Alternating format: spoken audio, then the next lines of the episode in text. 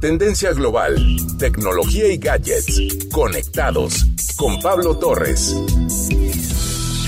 Incluso antes de la pandemia, los marketplaces o mercados dirigidos al consumidor estaban experimentando un éxito explosivo a medida que los consumidores acudían en masa en línea y después el crecimiento del mercado solo se intensificó por las restricciones de la crisis sanitaria. Ahora las empresas negocio a negocio están comprensiblemente interesadas en aprovechar el modelo de marketplace de múltiples proveedores dentro de sus propios negocios. Pero, ¿qué es un marketplace? Es un gran centro comercial en línea donde se pueden ofrecer productos de muchas marcas y en el que puedes encontrar cualquier producto en cualquier momento y desde cualquier lugar.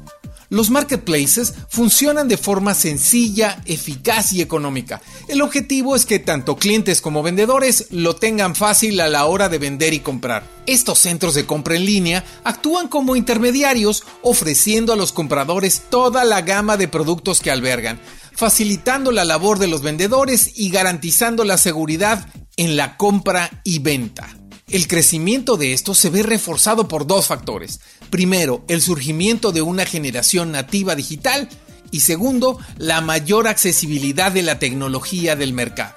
Las empresas que buscan aventurarse en nuevos mercados a menudo descubren que la forma más fácil y rápida de hacerlo es unirse a uno ya existente. Tomar prestada la credibilidad de un marketplace conocido es una buena manera de presentar su marca a una nueva audiencia y estos están a la alza casi 40% de los compradores de comercio electrónico recurren primero a Amazon cuando buscan un producto en Norteamérica y a Mercado Libre en el resto del continente. Los compradores son cada vez menos propensos a utilizar motores de búsqueda para comprar y en cambio prefieren los mercados en línea. El año pasado las ventas globales del comercio electrónico ascendieron a más de 4,9 billones de dólares en todo el mundo en el 2022 se espera que las ventas aumenten aún más a 5,54 billones de dólares. Esas compras provendrán de más de 2 mil millones de compradores en línea. Vender en un marketplace puede ayudarte a desarrollar tu marca, brindar experiencias de compra convenientes para los consumidores y multiplicar tus ganancias. Las oportunidades son excelentes, pero expandirse a los mercados internacionales puede presentar complejidades. Por ello se recomienda empezar en la versión local e ir creciendo poco a poco en otros mercados. Los marketplaces ofrecen comodidad a los consumidores. Todos los productos alojados en un mercado se clasifican y presentan de manera que fomentan las visitas y las ventas. Los consumidores pueden comprar fácilmente y comparar opciones entre muchas marcas diferentes en un instante. Estas plataformas suelen ofrecer funciones de pago express para que el proceso de pago sea fluido.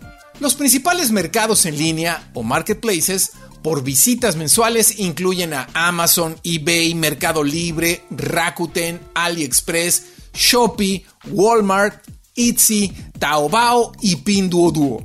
Algunos beneficios de vender en los mercados incluyen obtener acceso a millones de clientes, mayor visibilidad y conocimiento de la marca, ganar confianza, un campo de pruebas y la posibilidad de globalizarse. Pero no todo es sencillo. Esto significa que ya no es suficiente simplemente listar productos. Cualquier comerciante que quiera maximizar las oportunidades de estos canales, primero debe dominar una montaña de pasos de misión crítica desde publicidad competitiva hasta precios automatizados y cumplimiento rápido.